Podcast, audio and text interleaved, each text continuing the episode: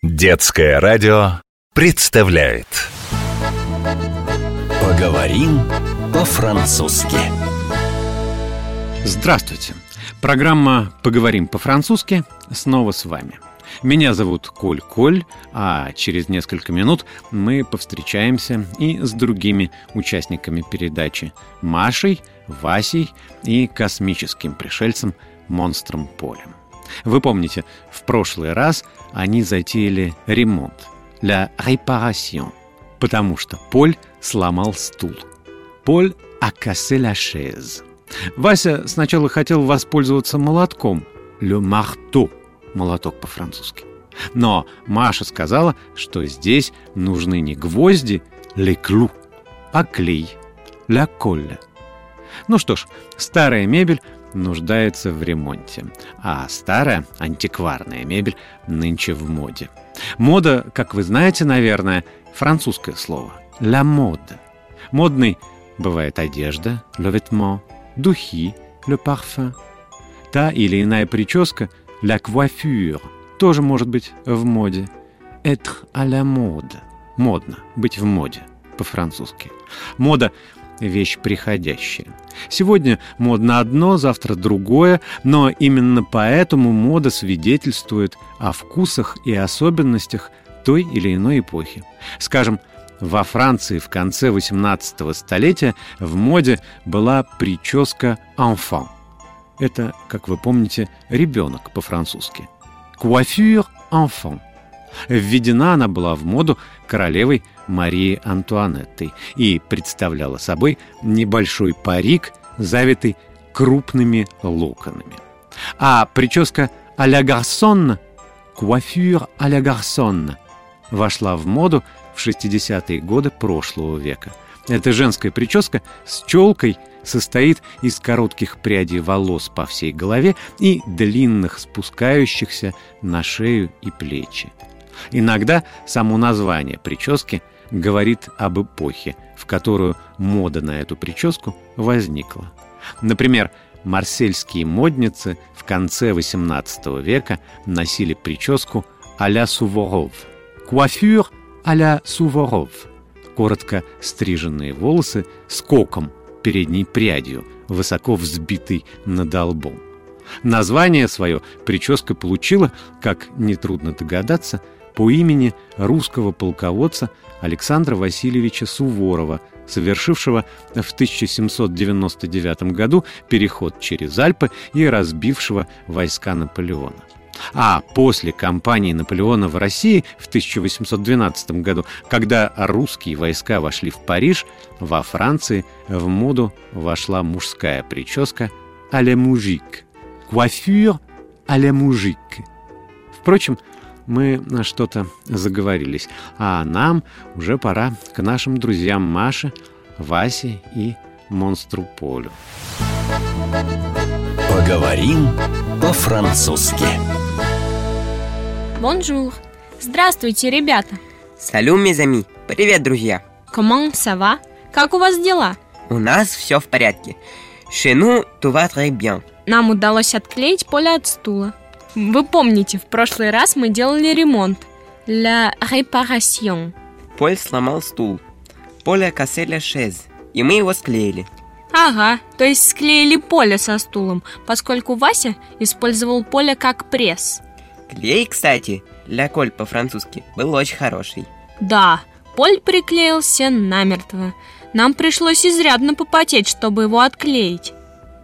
И Полю тоже не сладко пришлось. Он вообще отказывался отклеиваться и говорил, что со стулом ходить очень удобно, и в любой момент можно сесть и отдохнуть. Конечно, любой так скажет, если его отпаривать от стула горячей водой и отбивать стамеской. Но все обошлось. Стул и поле теперь существуют отдельно. Правда, мой любимый стульчик теперь не так красив. И Поль выглядит довольно потрепанным. Он теперь садится с большой осторожностью, боится снова приклеиться. Вот и он, кстати. Салю, Поль. Comment ça va? Bonjour, mes amis. Merci. Pas mal. Памаль – это неплохо по-французски, но с другой стороны не слишком хорошо, иначе Поль бы сказал «ça va bien». Ты очень чуткий, Вася. Но и правда, Поль выглядит как ослик и айла. Нужно его как-то развеселить. Что-то он грустный. Или трист. Давай с ним поиграем в мою любимую железную дорогу. Нет, не пойдет. Санневапа. Как-нибудь в другой раз. Во-первых, сейчас придет Коль-Коль и спросит, что мы с Полем сделали, почему он так выглядит. Нужно Поле привести в порядок. Репаре. Отремонтировать. Ты уже отремонтировал. Нет, умыть и причесать. Bonjour, mes amis. Bonjour, Paul. Qu'est-ce qui se passait ici Paul, es-tu malade Qu'il t'est arrivé Tu as l'air triste. Что с тобой случилось? У тебя грустный вид. Ça n'est rien. On m'a décollé de la chaise. Ça n'était pas facile. Ничего, говорит Поль. Его отклеили от стула. И это было непросто. Понятно. Судя по виду Поля, это было действительно непросто. Коль-Коль, я знаю, Поля надо умыть и причесать. И это точно поднимет ему настроение. Я в этом не уверен. Спросим у Поля. Paul, on dit qu'il faut te coiffer. Et ça fait te réjouir. Tu es d'accord Поль, тебя нужно причесать. Это тебя развеселит. Ты согласен? Oh oui, c'est la même chose que ma grande-mère me dit toujours. То же самое, оказывается, ему всегда говорит его бабушка. Поговорим по-французски. Кто у нас будет парикмахером? Парикмахер по-французски «le coiffeur». Я. Нет, я.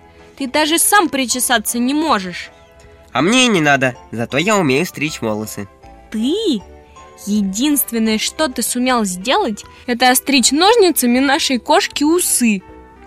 Это было давно, и это был эксперимент. Теперь я знаю, кошкам усы не стригут.